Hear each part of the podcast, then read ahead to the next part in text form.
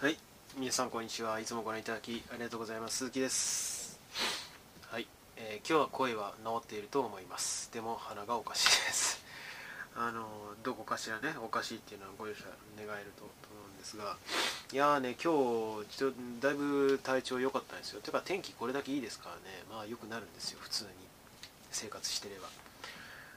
ななんでかな。あのお昼結構今日お風呂入るの早めで 5, 5時手前ぐらいまでにはもうザーッと入っちゃってでまあ気持ちも良かったものですからその足で、えー近くのカフェに行ったんですよね。でも帰りに、えーちょっと小降りの雨に若干ですけどまあ数分数分ぐらいだと思うんですけど雨を打たれたまあすぐ傘をねコンビニで買って帰ったんですけど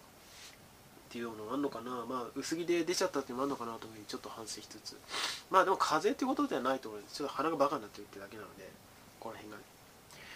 まあでも声に関してはちょっとご容赦願えればなというふうに思うんですが、まあそれはさておいて、まあ今日何の話しようかなと。まあ相変わらず僕はずっと、まあ機械学習学習周りの勉強ずーっとしてるので、面白い話はないわけですけどまあうーん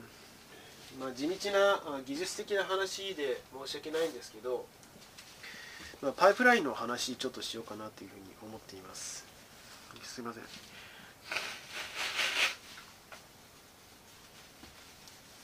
ょっと鼻の調子が良くないですね。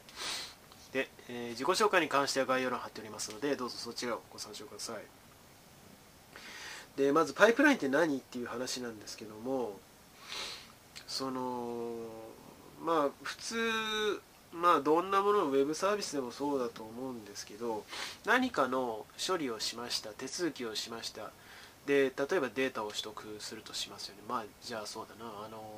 よくサインアップでアカウントを登録しました。でそれをデータをそのデータベースに格納します。でその後それ引っ張り出してきて何か分析にかけます。みたいな一連の流れがあるわけですよ。でもその往々にしてそのこの最初のじゃあ5ステップぐらいあると思います。としましょう。じゃあ最初の1ステップ2ステップ345ってあった時に1回の処理をするのに全部通して全部毎回ガーってやるっていう必要がある時ってそんなないと思うんですよ。例えば今のそのデータベースに登録するところなんかまあそれ1回で終わりじゃないですか。でそれそれを何回も何回も繰り返すってことい意味わからんですよね。ででもその実際に分析をかけるっていうところまあ実際にはあ機械学習に関してはこの分析のプロセスそれ自体をさらに123456とかそういう段階を踏ませるっていうことになるわけですけどまあとりあえず今話はねあの分かりやすくするためにそれを置いといてその分析をするっていうところあるいはその加工の仕方を変えるっていうところだけを何回も繰り返したいっていうことなわけじゃないですか。その時にパイプラインっていう概念を導入することでじゃあ12345で、えーじゃあ 3, 3とか4の部分だけがその分析でのその視点とかあそのあ、えーかちょっと若干変わったりとかアップデートしたいという時ということを往々にして起こるという時は1と2と5のステップに関しては処理をしないでここだけ3と4だけアップデートするっていうようなことができる操作なんですよ。でもちろんその一連の流れがあるので1から22から3みたいなこういうねあのプロセスの投げ方をするんですけど、まあ、そこはねあのジグソーパズルのその穴とその出っ張りみたいな凹凸みたいなもので必ずつながるようになってるんですよね。でそれがありつつ特定のプロセスだけを、えー更新することができるっていう。で更新してないものは持ち越せるっていうねそのまま。みたいななんかキャッシュみたいな感じで、まあ、すごすごい雑なあの説明しましたけどキャッシュじゃないですよ。キャッシュじゃないんですけどもあの雑な説明するとそんな感じで、えーできるっていうのはパイプラインの魅力なんですよね。でまあ僕はその実際にはあの、まあ、バートとかまあ書き方勉強して大変だなと思って大変だなっていうか慣れないことやるの大変だなと思ったのがスフィアガンギャンとか、あのフルスクラッチで頑張って書く。それ写記をしながらちょっと修正を施すみたいなことを中心にやってたものですからその実際のその大規模の分散その処理のパイプラインを作るとかっていうのは縁がないわけですでして、まあ、そもそもデータないですからデータセットがないですからあまあこういうことやるんだろうなぐらいには思ってるわけなんですけどまあ大きいシステムとか処理基盤を作ったりとかそういうことに魅力を感じる人は、まあ、こういうことには関心がある。なり、まあ、僕もその必要ないってことは全然ないですから勉強としては全然やるんですけどね。やっててその納得してできてるんですけどだ面白いかって言われるとうんまあなんていうのかな。あの家を建てる時の基礎みたいなもんだと思うから面白いっていうことはないだろうな。ただ知らないとね問題っていうことだと思いますけどそんなふうには思いますよね。でまあ、むしろその,、まあ、そのパイプラインっていうものの下地下地として知らないのは問題だからそれが分かった上でそのもっと上に乗っかるようなさっきさっき言ったようなアルゴリズムの開発とか実際に実装するとかあるいはそのチューニングをするとかまあそういうところに細心の注意を払うなり集中できるようにえ、理解するっていうことなんじゃが大事なんじゃないかなというふうに僕は今の時点では思ってます。でもうちょっとその抽象度としてアーキテクチャのを勉強してますっていうのがまあ数日前だったまあこれ一段落したんですけどしたじゃないですかでその時にそのまあいわゆるオブジェクト思考のレベルでいうデザインパターンっていうのがあってまあ、ビルダーとかシ,、まあ、シングルトンとかあ,、まあ、あの時も話しましたけどねファ,、えー、ファケイドかなフェケイドかなとかいろいろあるんですけどおそういうものを使いこなしたり、えー、変形させたりっていうあるいはそのあこれはこういうデザインパターンだなでいくべきだなとかスッと頭にイメージクリアにできるとかあイメージというか頭の中でシミュレートできるって言った方が正しいと思います。ですけどそっちの方が大事かなというふうには僕は思いますね。まああの結局技術の話ってあの古いことやることに意味はないわけですよ常に先端をかけてるからこそ技術の価値っていうのはあるわけですよねただしそのサイエンスとして見た場合はその原理原則とか構造っていうものはあまあ、今も昔も変わらないです、まあ、その究極の形が数学なわけですけど、まあ、そこはあるんですけどエンジニアリングっていうと結局工夫の世界ですから最終的には。その古い工夫の仕方でいくらその成功に頑張ったところで意味ないわけですよね。まあ、例えば分かりやすく言うと今のこの時代にですねゼンマイ仕掛けのすっごく高精度に作られたあの少し調べればできます。ミニッツリピーターっていうね。ものすごい高精度に作られた全面全枚のもう芸術品みたいな時計があるんですよ。まあ、それはそれすごいですよ。すごいですけど、そんなもんいらないじゃないですか 芸術品としての価値あるけれども、いや、単純に使いやすかとか、正確に時を刻んでくれるものだったら何でもいいじゃいいんだよっていう話じゃないですか。で、そうなったらもう iPhone の時計で十分じゃないですかね。だからその、我々が作るべきものは iPhone での時計であって、ある iPhone であって、そのミニツリピーターではないわけですよ。まあ、なのでその例えばパイプラインの作り方をすごい頑張るとかっていうのはあんまり意味がないのかなっていう気がするんですよね。まあ、もちろんそのライブラリを開発するっていうところから実装するっていう人たちであれば、まあ、それは全然話違うと思うんですけど、まあ、僕は少なくとも今の時点でそんなふうには思ってますね。で、まあ、それと密接な、まあ、その分析基盤っていう話では全部つながりはあると思うんですけどその皆さんが、まあ、データサイエンスの勉強してる方であれば、まあ、必ず触れるだろうパンダスっていうねあのデータフレームっていう、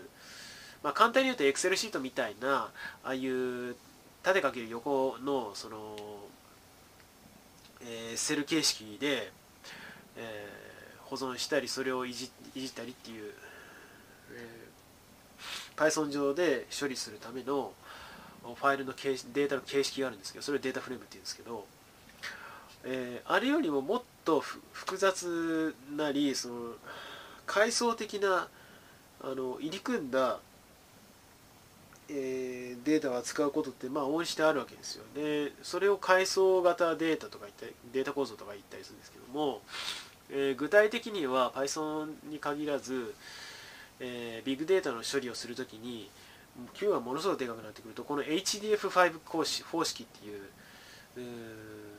まあ、データのフォーマットがあるんですよね。でこれを扱うのに、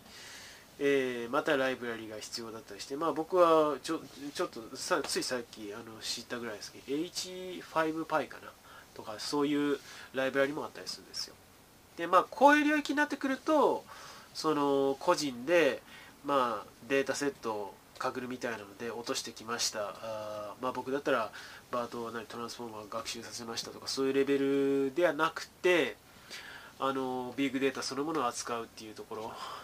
が日常になってくるのかなというふうには思ったりしますよね。ただまああのデータの処理量が多いからいい優れたその分析ができるとかってことは全然なくて全然なくてむしろスパースなデータセットの方が多かったりするので、えー、ほとんど無意味な情報あるいはその欠損値そして扱う見なすみたいなことの方が多いですからでかけりゃいいっていう話じゃないんですよ。ただそのむしろでかすぎて困ってんなっていう時はそういうものを使ってもうバッサリその試行錯誤を前提とした上の主観目線でのそのまあ、切った貼ったっていうことは前提としてなった上で分析にかけるってことが多いわけですけど、まあ、その切った貼ったをする前段階として HDF5 方式の形式の階層的なデータ構造を扱う。こともまあ業務ではあるんだろうなと思いつつまあ面倒くさそうだなっていうふうにも思いつつうんまあそれ自体にはそんな意味はないかなというふうには思ってあのもともと僕その今データサイエンティストっていうものが流行りになってますけどもうあの学生の頃からですね、えー、経済データマクロデータをはじめとしてまあいじくり回してたわけですよ。でそれって正直まあネクラなしその作業でもあればその最一時的な情報として当たるべきものじゃないんですよ。どういうことかっていうとなんでそういう情そのデータなるものが表出しているのかああるいはそのざっくりとですよ。その成功な分析とかじゃなくて、まあ、大体のトレンドとかあったりするわけですよ。もう時系列のデータだったら。そもそもなんでこういうトレンドになってるのかなと直近でなんかボコってへこんだりとか上がったりとかなってるのかなっていうのはむしろそのイベントがあって何かしらですね。そのトリガーとなるようなあ世間で話題になったようなことがあってそれで変動するってことが通常なわけですよ。何かしらその定性的な理由がその理由か根拠がまずある。でそれを掴んだ上でそのデータセットなんかを見る。あ違う違う違う。あの時系列でデータを見たりとかあれ整備されたデータセットを見たりする。そうすると違和感を感じたりする時もあるわけですね。もう方の場合はまあそうだろうなぐらいで終わる、まあ、別に分析かけるほどでもないよなとか。っていうことなんですけどたまにおかしいことが起きる。でこれってどういうことかっていうとまあ例えですよ。その医者がレントゲンの写真の結果を見て細かいところを見てポツッとなんか白く写ってるところを見てあこれがんだなっていう判定をするとかそういうのに近いわけですよ。でそれそれってあの見る人が見たら分かるっていう場合とか100人いてその1人だけ数人だけは気づくとか他の波の医者だったらまあ問題ねえだろうでガン無視しちゃうとか、まあ、そこで大病を見逃すってことになるわけですけどそれに近いものがありますよね。だデータセットとかローデータって、まあ、シンプルなフォーマットそのフォーマットのローデータだったらまあ超簡易版データセットみたいに見なせますからそういうものってレントゲン写真に近いんですよ。言ってしまえば。そういうところがあるのでまあ別にその HDF5 形式のデータ構造を難なく扱える。それにを手な手慣れている処理その操作の仕方に。手慣れているからじゃあ優れた検証ができる人間になれるかっていうとそれは全然違う話だと思うんですよでむしろなんでそれをいじる加工する必然があるのかっていうことを確信を持ってあるいはその狙いをしっかり定めて、えー、操作できることの方が有意義な結果をもたらすためには重要で、まあ、やっぱり日本人ってそういうところダメなのかなっていうふうに僕なんか思いますよね。要はそのなんかデータをいじくり回すことが上手い人。で一通りの自分の専門外とかなんかちょっとこれやってよみたいなことを「はーい」っていうふうにやって、まあ、こんなんなりましたけどみたいなことがなもう何て言うのかな片っ端からできるみたいな人はすごい優秀みたいな言われ方をされがち。いやそういう優秀なだけじゃなくてでも何でもなくてただの器用貧乏なわけですけどまあそうなっちゃわないようにしない。というか僕は大事かなと思いながらパイプラインとか HDF5 の扱い方とかそういうのを今日一日はちょっと見てましたね。まあ明日明後日も。まあこの1週間メイン勉強することの一つだと思いますけど、えー、まあ特に学生とか若い人まあアルゴリズムとか 失礼しました。あのー、モデルの訓練を僕まあ僕もそうですけど基本的にするのが好きっていう人はあんまり頭に描かない分散処理なんか興味ないよっていう人なんかはあ興味話としてねピンとこない話だと思うんですけどうんまあ実際の仕事ではこういうものがなんか無駄にちょその重視されがちっていうことを懸念しつつ、うん、念頭に置くといい置いの置いておくといいのかなというふうに思ってちょっとお伝えしてみようかないうふうに思いましたね。すいませんねちょっともう今日11時回ってるのに眠くなってるんですけど顔が。まあそんな話をしていましたと。いうところですね。では最後になりますがよろしければチャンネル登録および高評価の方をお願いできれば幸いです。では今回はこの辺で。バイバイ。